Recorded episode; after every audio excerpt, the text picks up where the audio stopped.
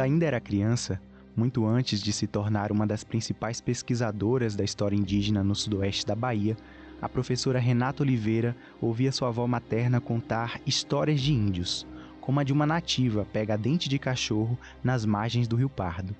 Aqui no Brasil, essa expressão, pega dente de cachorro, é utilizada para descrever a captura de povos originários e a violência cometida pelos colonizadores contra esses grupos. Por muito tempo, foi uma expressão que ficou guardada na memória de Renata, assim como as histórias de índios que sua avó contava. Histórias que, de alguma forma, marcariam para sempre a sua trajetória. Renata começou a se dar conta disso em 2005, quando atuava como agente social da Comissão Pastoral da Terra da Diocese de Vitória da Conquista. Naquele ano, uma mulher que se apresentava como liderança de um povoado da zona rural do município entrou pela porta do escritório da chamada CPT para denunciar que fazendeiros haviam tomado a rede de água de sua comunidade. Renata fez a ela algumas perguntas e anotou a denúncia, que foi publicada num caderno de conflitos da CPT Nacional. A mulher então convidou Renata para conhecer a sua comunidade, localizada em uma região rural e batizada com um nome que logo de cara chamou a atenção da futura pesquisadora: Batalha. A mulher era dona Maria Elza de Oliveira Gonçalves, de quem você deve se lembrar lá do nosso primeiro episódio. Para Renata, ela foi a pessoa que lhe abriu as portas do passado indígena que Vitória da Conquista tentava esconder. Até aquele momento, o que Renata sabia sobre esse passado se resumia a relatos de moradores sobre um suposto massacre dos povos originários do território. Um massacre que teria ocorrido onde hoje é a Praça Tancredo Neves, num período entre o fim do século XVIII e início do século XIX. Foi depois que conheceu a Dona Maria Elza e a comunidade da qual ela faz parte que Renata ingressou na Universidade Estadual do Sudoeste da Bahia e passou a investigar melhor essa história pois estranhamente ela indicava que os indígenas do Planalto da Conquista tinham simplesmente sumido da região depois que ela foi invadida e dominada pelos colonizadores. Renata estava decidida a tirar isso a limpo. Então, ela aproveitou seu trabalho de conclusão de curso para dar o pontapé inicial nessa investigação. Foi difícil porque na época eu não encontrava professor no departamento de história para a orientação do trabalho. Até que um professor, ele era da área de América, ele também estudava povos indígenas, mas sobre outro contexto, era mais algo, é, formação política, partido político da América Latina. E aí ele falou: ah, eu vou enfrentar esse trabalho com você, eu não sei muito, mas a gente vai juntos. E ele acabou pedindo é, ajuda a uma professora do Departamento de História da Federal, da Bahia, que é a grande especialista nessa área, não só no Brasil, mas também aqui na Bahia, né, antropóloga e também historiadora, que é a minha atual orientadora, a professora Maria Hilda, que foi quem é, foi me conduzindo, me ajudando meio que à distância a encontrar um caminho. E nesse caminho eu produzi a minha monografia de conclusão de curso e é uma monografia basicamente baseada na memória é, dos habitantes da batalha sobre a pertença indígena desse grupo. Mas já foi o primeiro texto que veio a romper com aquela ideia que estava veiculada nas outras obras sobre conquista, que era o extermínio e o desaparecimento total. Com as memórias do grupo, eu consegui naquele momento já mostrar que existia um grupo que estava ali e que articulava é, um processo de identidade que mais tarde viria a se tornar na retomada étnica da própria memória indígena, que é hoje o que o grupo da Batalha faz. Segundo Renata, quando ela iniciou a sua pesquisa na região da Batalha, muitas pessoas de lá não se identificavam ainda como indígenas, mas sim como descendentes dos povos originários da região. E nas palavras dela, existe uma diferença muito grande entre você descender e você ser. O processo de, de apagamento da memória foi tão violento que eles tinham a concepção de que indígenas eram aqueles grupos do Amazonas, do Mato Grosso, é, que viviam em aldeias típicas, como a gente conhece, como a mídia sempre veiculou, a própria escola sempre veiculou. Nem todos eles conheciam a própria memória do grupo. E era justamente essa memória coletiva do grupo que deixava claro tanto as suas origens quanto a sua identidade étnica. Entretanto, a ideia de desaparecimento dos povos originários do sertão da Ressaca estava tão difundida e cristalizada na história local que a memória dos habitantes da batalha passou longe de ser suficiente por si só para o mundo acadêmico reconhecer com a pesquisa de Renata que a presença indígena se mantém viva em Vitória da Conquista, ainda que tentem apagá-la. Depois que eu passei no mestrado, que foi, foi assim bem complicado, porque na época de 2010, eu tinha saído daqui, né, terminado a faculdade de História em 2009, já emendei o mestrado. Quando eu cheguei na UFBA, ainda tinha assim um certo receio com trabalhos que eram muito pautados na memória, né? Você achava que, nossa, trabalho na história, somente pautado na memória, é meio complicado, né? E minha orientadora me disse isso, Maria, falou, você vai ter um pouco de problema, um pouco de resistência no curso, porque a UFBA tem um curso muito pautado em documento, papel mesmo. E para a gente poder justificar tudo o que você está colocando, é você está trazendo uma forma de reescrever uma história sobre outra perspectiva, que é uma perspectiva de uma permanência indígena e conquista. E se você está achando que essa resistência que Renata citou foi apenas no começo da sua pesquisa de mestrado, não se iluda. Em 2012, quando eu defendi minha dissertação, eu fui acusada aqui de uma pesquisadora que inventou indígenas, que transformou trabalhadores rurais em indígenas. É, e aí minha orientadora já tinha me dito isso. Ela falou assim: olha, o trabalho de provar não vai ser fácil. Porque enquanto o grupo não disser assim, nós somos, não vai ser você que vai dizer. Você vai apontar todas as maneiras, mas não é você que vai dizer. Você vai dizer de diversas outras maneiras, mas quem vai dizer assim, nós somos, são eles. Então, enquanto eles, enquanto eles não disserem assim, nós somos, eu não teria condições de dizer, olha, gente, eles são, e se eles disserem que não são, é, é eu que estou dizendo a verdade porque eu provo documentalmente, né? E aqui, mesmo entendendo até certo ponto o rigor científico exigido numa pesquisa como essa, eu deixo a minha reação durante a entrevista quando Renata falou sobre essa necessidade de provar em seu trabalho de mestrado o que a memória do povo da batalha já evidenciava. É, é chocante até, eu diria, para mim eu, eu acho um pouco chocante, porque a própria ciência, de certa forma, não sei, é um processo, né? Mas é de se questionar, você teve que provar, Sim. sabe? Faz necessariamente, sabe? Mas é, a gente mostra o quanto esse processo de apagamento foi realmente violento.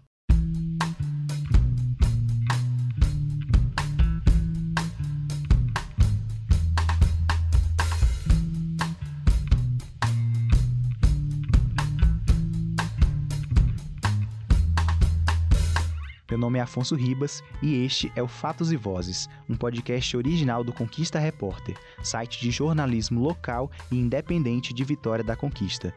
Você está ouvindo a série Sertão da Ressaca, produzida com o apoio do Centro Internacional para Jornalistas, da Meta, organização responsável pelo Facebook, e da Associação Brasileira de Jornalismo Investigativo. Episódio 2 O Mito Fundador.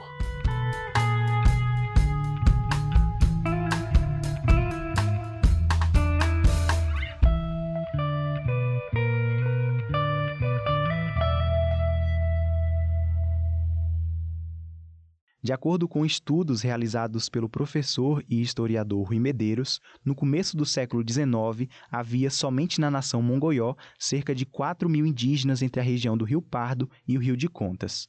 Hoje, o Instituto Brasileiro de Geografia e Estatística, IBGE, estima que toda a população indígena de Vitória da Conquista foi reduzida a menos de 400 pessoas. A estatística oficial indica 354, para ser mais exato. No Brasil como um todo, esse número passa dos 800 mil. Mas ele pode ter mudado, já que o último censo geográfico foi realizado em 2010. Uma coisa é fato: é um número consideravelmente menor do que há três séculos. Quando os caminhos de brancos e indígenas se cruzaram em meados do século XVIII, no então chamado Sertão da Ressaca, os combates foram inevitáveis. Cruéis e traiçoeiros, os invasores, pouco a pouco, dizimaram de fato grande parte dos três grupos nativos que habitavam a região, e, como consequência, muitas de suas tradições, costumes e crenças. Os indígenas foram obrigados a abandonar seus territórios, os túmulos de seus antepassados, os lugares de festas e orações. Para a nova sociedade que ali surgia sob o manto da coroa portuguesa, o único índio bom, aqui bem entre aspas, era o índio morto ou índio civilizado. A conquista imposta aos pataxós, mongoiós e imborés teve como figura central o português João Gonçalves da Costa, conhecido hoje como fundador de Vitória da Conquista. Estudos indicam que ele era natural da cidade de Chaves, no norte de Portugal, e que teria chegado ao continente americano aos 16 anos. Iniciou cedo sua trajetória como bandeirante e fez parte de um movimento que, em busca de metais preciosos, adentrou os sertões baianos no momento de esgotamento das minas de ouro em outras regiões da então colônia portuguesa. De início, a motivação ela era essencialmente econômica, né? a busca por, por metais preciosos, a busca por especiarias. Essa é a professora Maria Aparecida de Souza, historiadora e autora do livro A Conquista do Sertão da Ressaca. E que, no caso de algumas áreas, como por exemplo aqui do Sertão da Ressaca, o fato de não ter encontrado esse, esse material uh, não significou que a, a, região não tivesse outras, outros atributos importantes para esse avanço da colonização.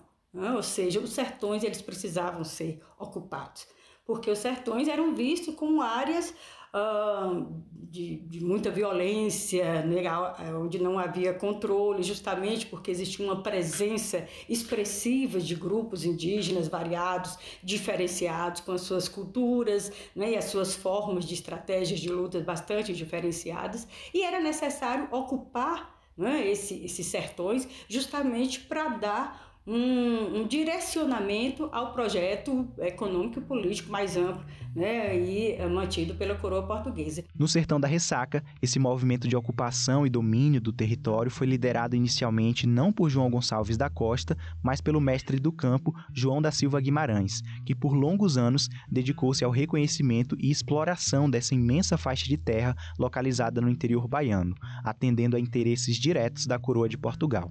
Alguns historiadores acreditam que ele percorreu esse território já em meados de 1700, outros afirmam que ele chegou aqui por volta de 1752, após penetrar a área compreendida entre o Rio Pardo e o Rio de Contas. Na bandeira de Guimarães, João Gonçalves da Costa era tido como um homem de confiança e ocupava o posto de capitão-mor, uma espécie de patente conferida a oficiais militares responsáveis pelo comando de determinadas tropas. Ele se destaca muito mais na história local em comparação a João da Silva Guimarães por ter sido responsável por efetivar o projeto de dominação portuguesa aqui na região. Eu creio que, assim, mesmo com alguns trabalhos, inclusive né, o meu, que dá um destaque maior à figura dele, ao protagonismo dele, eu creio que ainda tem algumas questões sobre essa personagem que ainda continua, uh, né, continuam, enfim, desconhecidas. Sobretudo a própria origem do João Gonçalves da Costa. Mas o que eu posso dizer a partir do que eu percebi na documentação né, é que de fato ele era uma figura que se destacou né, para a coroa portuguesa, né, se destacou diante das autoridades portuguesas daquele período. Uh, tanto é que você encontra né, vários documentos que ressaltam essas habilidades né, do, do, João Gonçalves da Costa, a sua coragem, a sua intrepidez, né, a sua vontade de, de fato, concretizar esse projeto de dominação dos sertões. Assim, ele é muito elogiado, né, eu utilizo né, parte desses, desses documentos no trabalho, onde as autoridades é, portuguesas, elas é, de fato realçam né, várias qualidades dele. Porque assim, a gente tem que, que pensar que Portugal estando do outro lado do Atlântico, o monarca estava muito longe do território aqui. Né? Então, assim, como ele poderia vigiar e controlar, controlar né, esse território que era extremamente cobiçado, inclusive por outras nações? Ele precisava ter figuras que fossem da sua absoluta confiança. E para isso que, que os seus súditos, né, que ocupavam determinados cargos nessa estrutura que foi montada, né, precisavam ser pessoas que, de fato, se dedicassem a isso. Então, João Gonçalves é uma dessas figuras. O que poucos sabem é que a trajetória desse grande serviçal da coroa portuguesa foi marcada por algumas contradições, e a principal delas recai justamente sobre a sua origem, pois a carta patente que formalizava seu vínculo com Portugal aponta que ele seria um ex-escravo, como explica a professora Maria Aparecida. De fato, ele tem uma carta patente, né? que ele fazia parte de um terço, que é um tipo de, de, de organização militar da época, e, e, nessa patente aparece ele como preto forro. Né? Isso levou os, os, historiadores, os pesquisadores a questionar o que, que é o preto forro. Era alguém que havia sido escravizado e adquiriu a sua liberdade. Então, João Gonçalves da Costa ele teria sido né, um escravizado e ele conseguiu a sua liberdade e não apenas conquistou a sua liberdade, mas também veio a, a ocupar um cargo, é, chegou a ser capitão-mor né? e, enfim, conduziu todo o processo de, de ocupação e povoamento aqui da região. São questionamentos que a gente levanta e que, assim, hoje também os estudos históricos já demonstram que não era algo uh, impossível de acontecer, né? Um, uma figura que enfim, né, tivesse a cor da pele mais escura ou que tivesse uma origem né, não das famílias e que alçasse, conseguisse né, uma condição econômica né, melhor. Isso também fazia parte dentro desse, desse projeto de dominação do Império Português, de você dar né, determinados, digamos assim, canais né, para que essas pessoas elas pudessem alçar uma condição desde que estivessem a serviço da coroa. O João Gonçalves pode ter sido uma dessas figuras, pode ter sido, apesar de que nós não encontramos nenhum outro documento que atestasse, né, assim, que pudesse nos dar esta, digamos assim, essa informação com maior segurança, né? Mas tudo indica sim que ele é, poderia ter sido um, uma figura que é, teve uma história anterior, ah, não necessariamente vinculada às grandes famílias é, europeias, portuguesas, e que efetivamente conseguiu conquistar um lugar né, de, de, projeção econômica e política dentro desse, desse, dessa estratégia montada pela, pela coroa portuguesa aqui na região. É no mínimo irônico pensar que a principal figura responsável pela colonização de um território que hoje busca se embranquecer através de títulos como Suíça Baiana tenha sido possivelmente um ex-escravo. Ainda mais alguém que levava muito a sério a ideia de não apenas conquistar, mas desinfetar o sertão me pulava o coração com o desejo de os conquistar. Essa frase, gravada na voz da repórter Letícia Mendes, teria sido dita por João Gonçalves da Costa ao avistar rancharias de imborés ou botocudos nas margens do Rio Pardo, segundo o que conta a historiadora Edinalva Padre Aguiar no livro A Presença Indígena no Planalto da Conquista. A passagem do Capitão Mor pelo sertão da Ressaca, juntamente com o mestre do campo João da Silva Guimarães, foi marcada por sangrentos confrontos com as três etnias que habitavam a região, e todas elas, pataxós, mongoiós e imborés, resistiram obviamente à dominação. Existem trabalhos fantásticos hoje que demonstram como os conflitos envolvendo as populações nativas né, e os colonizadores portugueses foram extremamente efetivos, né, foram é, algo corriqueiro. E não à toa é, os, os, colonizadores tiveram uma extrema dificuldade em dominar, né, em controlar esse território. Foram várias batalhas em diversos pontos da região, os conflitos pela posse da terra e pela exploração das riquezas naturais deixavam como resultado dezenas de mortos, quase todos índios. O mais importante confronto entre portugueses e indígenas no sertão da Ressaca teria acontecido com os mongoiós ainda no século XVIII, a cerca de 8 quilômetros de onde viria a ser fundado o Arraial da Conquista, um local que você a essa altura já deve saber qual é, um local que passou a ser chamado de Batalha e que até hoje é conhecido dessa forma. No seu livro Índios Paneleiros no Planalto da Conquista, a professora e pesquisadora Renata Oliveira destaca como esse episódio costuma ser lembrado pela história oficial da cidade. Mais uma vez, a narração é da Letícia Mendes.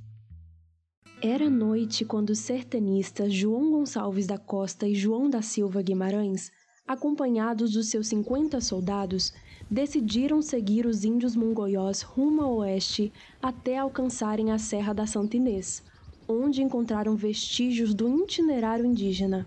Portando archotes feitos de raízes resinosas, seguiram o trajeto até um lugar que haveria de se chamar Batalha, nome este que se deveu à luta que aí se travou entre índios e soldados. Às quatro horas da manhã, os sertanistas alcançaram os nativos e moveram-lhes guerra renhida. Não obstante, os seus companheiros inferiores em número à grande horda de bárbaros abrandaram e chegaram a pensar em ceder à vitória dos índios. Em meio à iminente derrota, João Gonçalves da Costa, animando seus companheiros, prometeu a Nossa Senhora das Vitórias elevar no lugar do triunfo, se vencesse, uma capela com aquela invocação. Iluminados pela santa, os homens lutaram corpo a corpo e, manejando com denodo e vantagem o facão, conseguiram no fim de algumas horas esplêndida vitória no lugar da própria aldeia. Ainda tem um detalhe que ficou de fora desse relato e que o torna ainda mais fantasioso, eu diria. João Gonçalves da Costa, João da Silva Guimarães e seus 50 soldados teriam enfrentado não 50 nem 100, mas 300 indígenas do povo mongoió, que só teriam sido derrotados graças à intervenção divina de Nossa Senhora das Vitórias, que não por acaso é hoje a padroeira de Vitória da Conquista. É engraçado como essas coisas se encaixam perfeitamente nessa história, né? Parece até roteiro de novela das seis, mas não é.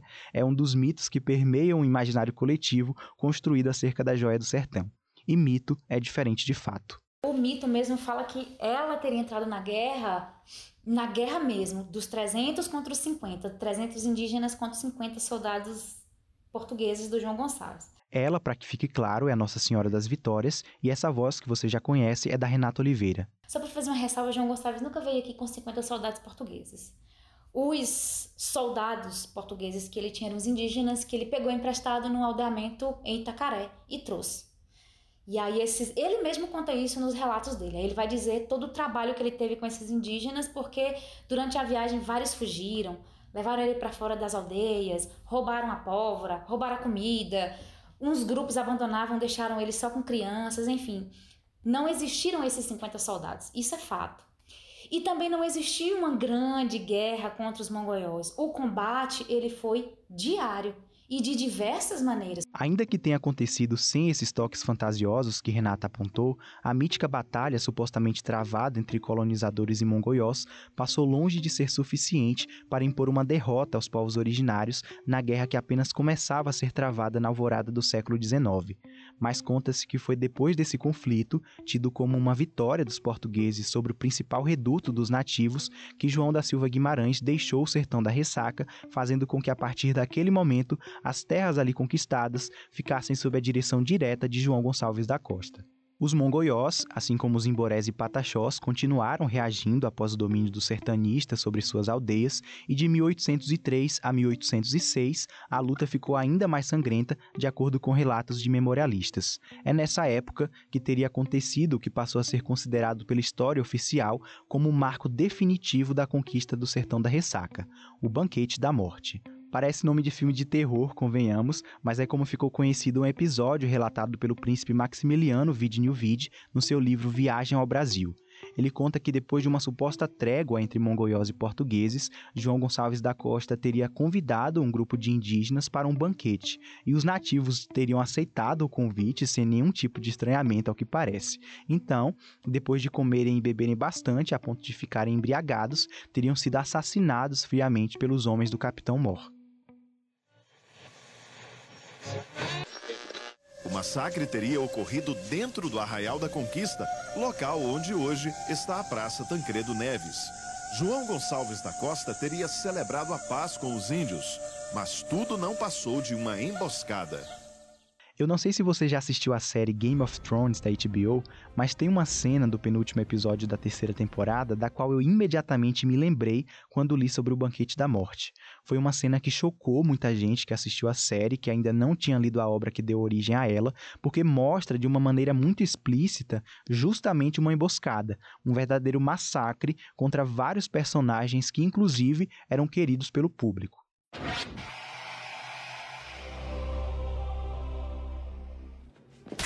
Run!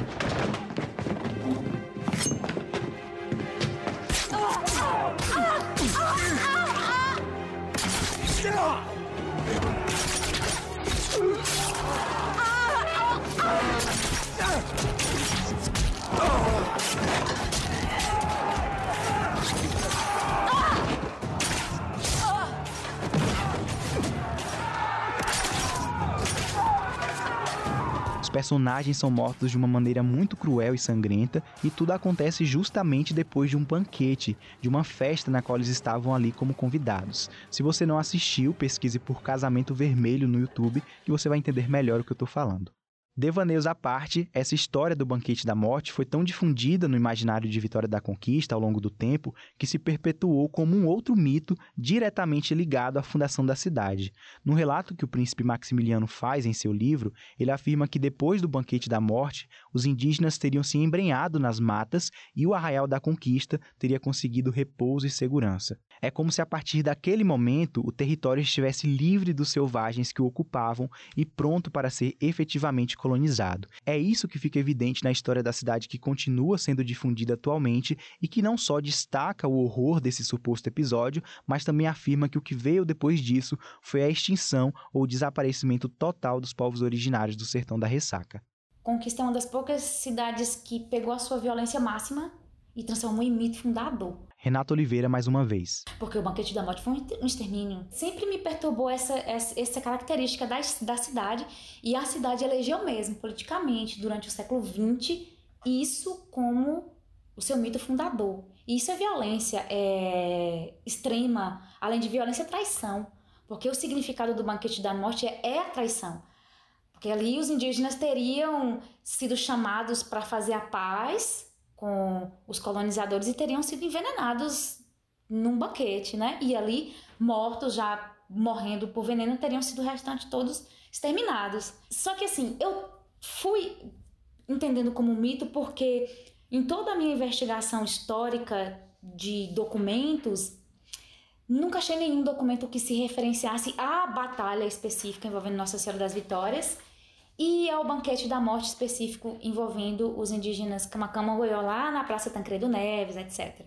O fato de erguer o mito é, em cima dessas construções, eu penso que tinha do, duas formas. O fardo do homem branco cristão, nossa, nosso passado ele é ruim, vamos erguer uma cidade maravilhosa em cima de um passado ruim. Mas também é um passado que não tem mais indígenas, porque foram mortos na batalha e no banquete da morte determinar o suposto fim das etnias indígenas do Planalto da Conquista por meio de mitos como o Banquete da Morte, abriu caminhos para que João Gonçalves da Costa e as famílias que dele descendem se fixassem nesse território, restringindo e se apropriando cada vez mais das terras indígenas. E como o ouro sonhado não apareceu em abundância, os invasores tiveram que optar por outras formas de gerar riqueza. A pecuária e a agricultura foram as principais delas. Se por um lado a expulsão ou extermínio dos nativos significava o despovoamento do território, por outro, no movimento inverso, a fixação dos colonizadores reconstituía e redimensionava esse mesmo território com fazendas de gado e com a instalação de rancharias, como explica a professora Maria Aparecida que se desenvolvesse algum tipo de atividade econômica, era necessário que tivesse essa, digamos assim, essa eliminação, essa, esse afastamento, essa dizimação né, do, do, das populações indígenas. E a questão econômica, sem dúvida nenhuma, ela aparece aí como fundamental. Né? O João Gonçalves da Costa e a sua família eles vão se tornar grandes proprietários de terras, né, grandes proprietários de, de gado, uh, proprietários de, de, de, pessoas escravizadas também. Uh, e, de fato, assim, é, além da pecuária, você tem uma, uma série de, de, de, produtos, digamos assim, alimentícios que serviam não somente para a alimentação da população local, mas também que eram né, enviados para outras, outros lugares, outro, sobretudo no litoral, Salvador, a capital. Então, tem uma dinâmica econômica, né, as áreas sertanejas, que é extremamente importante para, inclusive, selar essa, esse protagonismo que a Bahia, né, enquanto capitania e depois província, vai ter também nesse, nesse conjunto né, da, da, do processo de colonização. Diante de todo esse contexto, os conflitos entre indígenas e colonizadores pelo controle territorial não apenas continuaram, como vieram a se acirrar em meio à ocupação do sertão da ressaca. Processo esse que, diferentemente do que pode mostrar uma leitura rasa da história, não foi resultado de uma única e decisiva batalha,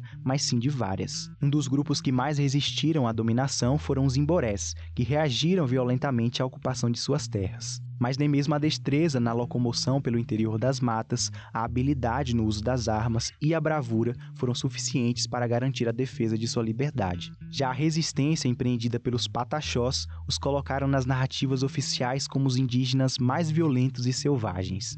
Eram vistos como o maior empecilho para o desenvolvimento da região por bloquearem vias de comunicação rios e, sobretudo, a malha viária que aos poucos foi se formando a partir do século XIX como um importante ponto de conexão entre o interior e o litoral baiano. Os mongolós, por sua vez, também defenderam arduamente seu território, no entanto, diante do insucesso da resistência, historiadores apontam que eles viram na aliança com os portugueses uma melhor possibilidade de sobrevivência em meio à guerra comandados pelos colonizadores no processo de desinfetação definitiva do sertão da ressaca, não se beneficiaram, entretanto, dessa aliança momentânea. O desenrolar dos acontecimentos deixou bastante claro que eles foram simplesmente usados em prol dos interesses da cura portuguesa, que fomentava conflitos interétnicos entre os três grupos que já não mantinham uma relação pacífica entre si. Nenhuma outra ação colonizadora, entretanto, foi tão eficaz para garantir a dominação portuguesa quanto os chamados aldeamentos.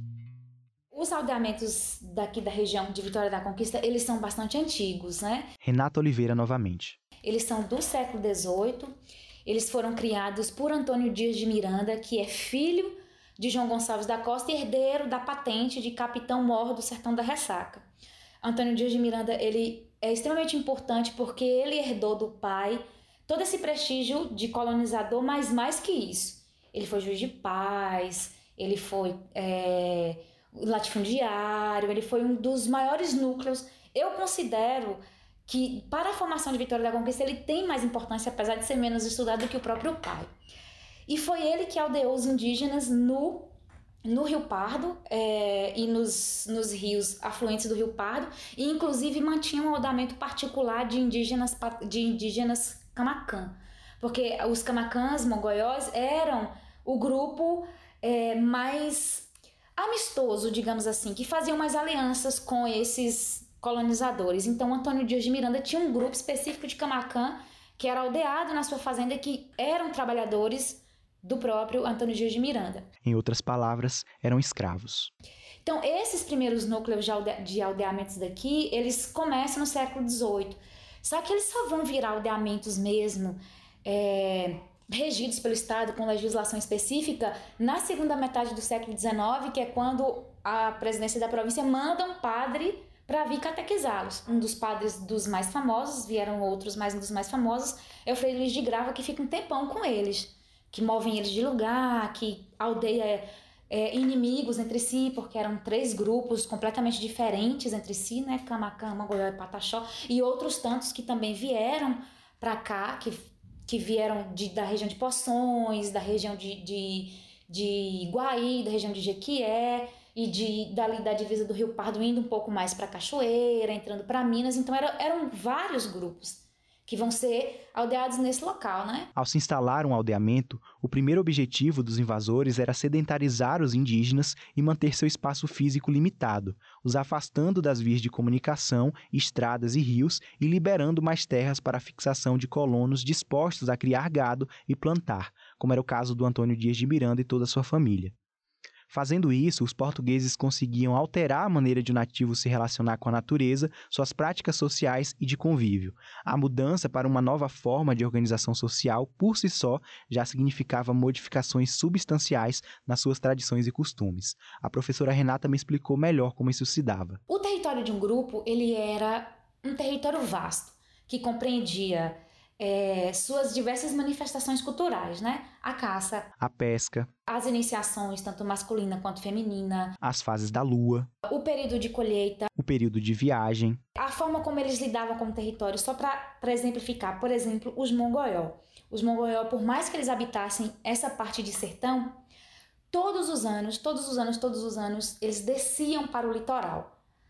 Eles desciam para é, buscarem alimentos, encontrarem com grupos antigos, porque esses indígenas já haviam habitado o litoral há muito tempo antes da chegada dos colonizadores. E na, na última expansão dos Tupi, eles foram expulsos, expulsos pelos Tupi do litoral e foram entrando para os sertões. Falamos sobre isso no primeiro episódio. Só que isso não significa que eles tenham perdido o vínculo com o litoral. Eles mantinham esse vínculo. Tanto que os mongóiós daqui desse território, todos os anos, eles desciam para o litoral. Alguns, inclusive, viajavam para o Rio de Janeiro. Fazia todo o percurso da Bahia para o Rio de Janeiro. Muitos nem voltavam mais, ficavam pelo caminho mesmo, né? Ótimo, inclusive, diga-se de passagem. Quem não ama uma boa viagem, não é? Então, esse território, ele era um território macro porque uma das grandes características dos indígenas é, do nosso território era a constante mobilidade, era não ficar num espaço por muito tempo, até porque existe uma vastidão de florestas, de comida, de pesca para eles, então não tinham por que ficar em um território por muito tempo. Ou então, quando eles passavam a dividir o território com grupos inimigos, muitas vezes eles expandiam esse território também para fugir desses grupos inimigos, né? Então, a gente retorna ao nosso ponto central aqui. Que aldear? Porque para os padres não tinha como catequizar indígenas nessa condição, movendo o tempo inteiro, porque eles chegavam no grupo aqui, o grupo já não estava mais. Chegavam no grupo no outro, no outro tempo, já não estavam mais lá. Então, para fazer esse processo de catequização, era preciso reduzir. Então, o aldeamento ele significa redução. Reduzir o território, preservava-se algo do grupo do, do espaço de caça, mas era muito menor, porque a ideia do aldeamento era catequizar e formar esse, esses indígenas para trabalhar, para o trabalho mesmo. Então, para formar para o trabalho, eles precisavam deixar de serem coletores e caçadores. Essa era a ideia. É da fundação de um aldeamento jesuíta, né? E talvez você esteja agora se perguntando como exatamente os indígenas eram atraídos ou levados para os aldeamentos pelos colonizadores. Através de bens, de, de é, ferramentas, armas. O álcool foi uma ferramenta imensa de atração dentro das aldeias, dos, dos aldeamentos. É, uma espécie de proteção contra esses grupos inimigos e contra colonos que já chegavam também para disputar essa mão de obra, né? De forma às vezes forçada realmente. Então, vários grupos encontravam nesses aldeamentos uma espécie de, entre aspas, proteção e se reduziam ali. Uma redução não só do território, mas também da própria cultura desses povos. O contato com a religião cristã fazia com que eles abdicassem desses seus conhecimentos e dessa religiosidade, dessa cultura é, que eles compartilhavam antes da chegada dos colonos, né?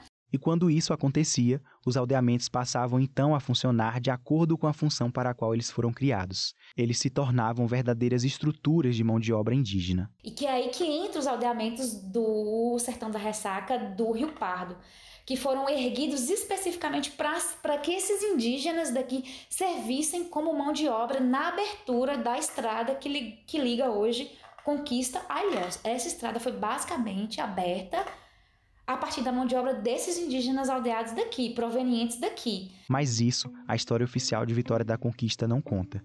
E é somente um dos fatos históricos que ela ignora enquanto os discursos e narrativas sobre a fundação da cidade fortaleciam a ideia de desaparecimento dos povos indígenas da região, ao longo dos séculos 19 e 20, eles eram obrigados a derrubar sua própria mata, catequizados para servir como mão de obra escrava ou barata.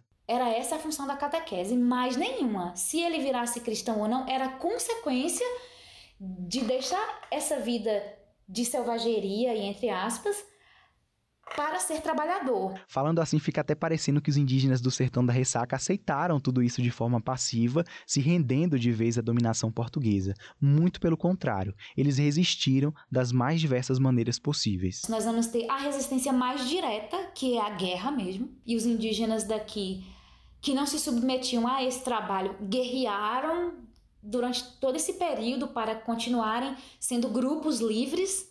E aí, com a guerra, vem o extermínio é, em massa, diga-se de passagem, né, extermínio em massa de diversos grupos, Porque quanto mais aguerrido era o grupo, mais o extermínio era legitimado. Mas a gente também tinha essas resistências mais cotidianas, né? Que se davam a partir do aldeamento, por exemplo, na forma coletiva como eles organizavam ali. Porque o que, que era a proposta do aldeamento? O governo previa assim: olha, a gente reduz os bravios, esses selvagens, entre aspas, catequiza eles, eles viram trabalhadores, a gente pega esses grupos já trabalhadores, já identificados com o trabalho, divide a terra entre eles, mas dando é, o direito de posse familiar, tirando o direito coletivo. E o direito da terra coletiva do aldeamento era um processo de resistência do grupo partilhar um pequeno território entre si ali, né? Picar esse território dando posses específicas para as famílias era uma forma de minar a identidade étnica indígena. Então, houve vários processos de resistência para que as terras não fossem divididas dessa maneira. Tanto é que os aldeamentos daqui do Rio Pardo é, e do Catolé, Catolezinho, do Rio Verruga, quando eles se desfazem, eles se desfazem ainda como território coletivo, porque os indígenas ficavam é, é, o tempo todo nesse processo de resistência com o Estado. Não, nós não queremos que a terra seja picada, a gente não sai daqui, é desse, desse modelo que vai acontecer e por aí vai. A negociação com o grupo opressor também era uma forma de resistência. Tem aqui no, no, no um, um, documento interessantíssimo para a gente entender como que era esse processo de resistência, que é dos indígenas botocudos. Eu achei no arquivo público aqui do estado da Bahia. Outras pessoas também já tinham trabalhado com esse documento e ele é especificamente o retrato da resistência. Eles fizeram um abaixo assinado não sei quem escreveu o documento para eles, porque não diz, né? É, está lá a rogo de alguém, mas eu não sei.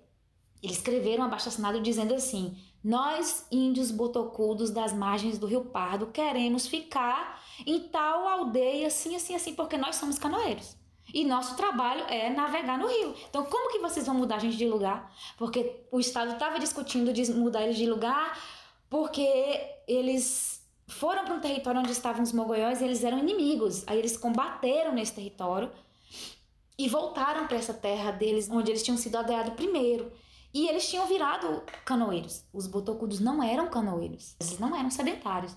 Viram sedentários com contato com os colonizadores e aprendem a navegar com os colonizadores e viram canoeiros. E aí, com essa identificação de virar canoeiros, o que, que acontece? Preserva o grupo, preserva o grupo, preserva a terra e eles ainda podiam negociar, porque quando eles começam a administrar ali a forma de navegar o rio, eles não só passam a oferecer esse serviço, como eles começam a fabricar canoas. E aí vários colonos vão depender do trabalho direto dos botocudos, de negociar diretamente com eles. Ah, quanto vale sua canoa? Ah, vale tanto. Ah, quanto vale o comércio para tal lugar? Vale tanto. Então, quando o governo decide tirar eles dali, é uma forma de é, reduzir algo que eles estavam, uma margem de autonomia que eles estavam construindo, construindo ali. Então, eles vão até o Estado. Eles foram até o diretor-geral dos índios é, da Bahia daquele momento falando: nós não queremos sair daqui. Ou seja, o que, que eles afirmavam? Nós somos donos da terra. E nós vamos ficar na nossa terra. E aí o padre move eles de lugar e depois eles voltam de novo para esse lugar. Então, é um documento que mostra que as resistências não eram só a guerra direta, embora a guerra, a violência direta também foram, foi um dos principais é, movimentos de resistência daqui. Conforme os conflitos entre indígenas e colonos se acirravam e a alimentação ia ficando mais escassa devido ao avanço da pecuária pelo território, os aldeamentos passaram a se apresentar para alguns grupos como a única possibilidade de sobreviver em meio à guerra e à destruição de seus valores e costumes. Após algum tempo vivendo em um aldeamento, eles adquiriam hábitos e costumes da sociedade branca e podiam conviver com os moradores das vilas e povoados. E aqui eu me refiro a um contexto geral da história do Brasil.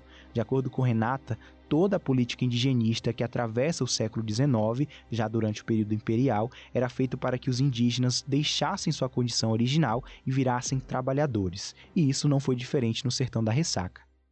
Foi aí que eles viraram ribeirinhos, canoeiros, trabalhadores rurais, vaqueiros, soldados, capatazes. Saiu de tudo que a gente pensar um pouco. Vieram para as cidades, para as periferias. Viraram sapateiros. O, o que a gente pensar foram de, e, e, de uma certa forma para o submundo do trabalho, a mão de obra salariada barata. Fazedores de panela, né, paneleiros e por aí vai. E aí o século XX vem com uma onda e passa por cima dessa memória. E aí o grande fator, você pode me perguntar assim, mas por quê? O grande fator é a terra. Porque o Estado, quando ele termina os aldeamentos, ele vende a terra. Então, os pequenos grupos que, se, se continuassem se denominando indígena ali, eles não poderiam ficar ali. Porque existia um lugar específico para eles que era o posto. O posto a que Renata se refere diz respeito a um outro tipo de espaço que passou a ser estabelecido pelo Estado no século XX como uma espécie de reserva de terras para a sobrevivência física de povos originários, geralmente pertencentes a um mesmo grupo étnico. Um exemplo que a gente tem é a reserva indígena Caramuru Paraguaçu, localizada no sul da Bahia, onde hoje vive o povo Pataxó Ranranhan. É para lá que vários indígenas do sertão da Ressaca se dirigiram ou desceram com a extinção dos aldeamentos do Rio Pardo. Aí nesse processo de descimento, o que, que acontece? Aconteceu um processo muito interessante com os grupos daqui e com os grupos daqui da região de Poções e de Jequié que é esse descer, mas não descer, porque eles iam, mas eles também permaneciam. Às vezes iam, ficavam um tempo, voltava, ficava um tempo, voltava. Outros nem foram nunca, nunca foram, nunca saíram das terras dos aldeamentos, continuavam. E assim, em meio a esse processo nada linear, conforme a Renata descreveu, foi ficando cada vez mais difícil para os povos indígenas do Planalto da Conquista preservarem sua identidade étnica e coletiva enquanto grupo. E essa ideia de é, serem uma comunidade específica, um grupo específico, foi apagando. Tanto é que vários grupos não sabem, não sabem mais de que etnia, a que etnias eles pertenceram. Eles vão ali tentando investigar por meio da memória, por meio do costume. Olha, no caso do grupo da batalha, eles têm uma identificação muito grande com os botocudos, mas eles fazem panela que era mongolial. Mas quem disse que os botocudos também não aprenderam a fazer panela no aldeamento? Mas só que não tem como a gente saber. Então é o grupo que elege ali, olha que a gente tem mais é, proximidade com tal etnia, então pode ser que a gente venha dessa etnia, mas no aldeamento eles podem ter se misturado inclusive casado entre si, aprendido costumes uns dos outros, né? Como você pode perceber, não há verdades absolutas, mas há uma certeza nesse emaranhado de fatos e vozes. Vitória da Conquista é território indígena e os povos originários do sertão da Ressaca não desapareceram de nossa história nem foram exterminados por completo. E para garantir que essa certeza não seja apagada da nossa história, é preciso preservar a memória de comunidades e de cidadãos e cidadãs conquistenses que não só descendem desses povos, mas também reivindicam seu reconhecimento enquanto indígenas. Eu acredito que a importância da memória para a preservação desses grupos ela é vital, né? Inclusive para que conquista deixe de ser esse território hegemônico branco, né, essa Suíça baiana, e seja um território plural, porque esse é um território plural, não só de etnias indígenas, mas de todas as outras, de negros, né, de brancos, enfim. E a memória, ela também é um instrumento político, porque uma vez que se afirma, né, eu sou paneleiro mongoió, ou eu sou camacan, ou eu sou emboré, isso demonstra a força né, que tem esse processo de retomada da memória política também, étnica e política da própria formação dessa, dessa localidade, que não é uma formação homogênea, é uma formação completamente plural. E principalmente chama a sociedade local e a própria administração local a uma responsabilidade, porque existem esses povos aqui a administração local está ciente que existem esses povos aqui. E é também legítimo porque ajuda a, a, a cidade, ajuda essa localidade a refazer as suas políticas públicas e a fazer a política de reparação, porque toda essa história que eu venho contando aqui é história de violência e história de morte, apesar de ser história de resistência. Porque se tem um povo no Brasil que mostra a gente como resistir, são os indígenas. Porque pela tradição histórica não era para eles estarem aqui mais não. eram para terem sido exterminados de uma certa de uma forma ou de outra era para terem sido exterminados porque essa foi a política do Estado brasileiro. Tem sido a política do Estado brasileiro né? Existir sobreviver resistir no próximo episódio do Fatos e Vozes, voltamos o nosso olhar para o presente a fim de compreender de que forma grupos como o da Batalha vêm lutando pelo seu reconhecimento enquanto indígenas e, ao mesmo tempo, lidando dia após dia com a omissão do poder público em Vitória da Conquista.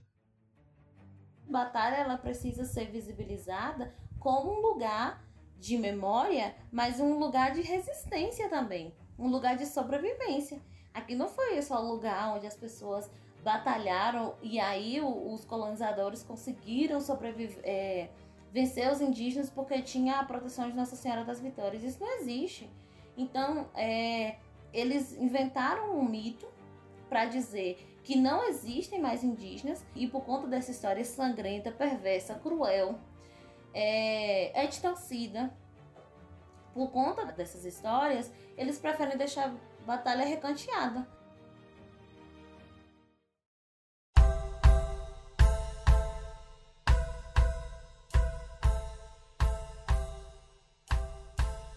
O Fatos e Vozes é uma produção original do Conquista Repórter, site de jornalismo local de Vitória da Conquista. Para a realização da série Sertão da Ressaca, contamos com o apoio da Associação Brasileira de Jornalismo Investigativo, do Centro Internacional para Jornalistas e do Meta Journalism Project. Além disso, o projeto também conta com a parceria do Sistema UESB de Rádio e Televisão Educativos e do curso de jornalismo da UESB através do seu laboratório de rádio jornalismo. Eu sou Afonso Ribas e além da pesquisa, apuração e roteiro, faço a apresentação deste podcast. A produção é de Karina Costa e Vitória Lobo, que também é responsável pela coordenação do Fatos e Vozes. A edição e sonorização ficam por conta do PH. A identidade visual e o design das nossas capas são de Karen Vieira e as ilustrações foram gentilmente cedidas por Leilanes Versuti. A trilha sonora original é do Gabriel Falcão. Neste episódio, você ouviu áudios da TV Sudoeste e HBO. Agradecimentos especiais a Dante Graça, Letícia Mendes, Raquel Duplá, Paula Ferreira, Marcel Souza, Tiago Alves, de Seu Góes, Marcelo Tavares, Rodrigo Alves e Anderson Rosa. Eu fico por aqui e até o próximo episódio.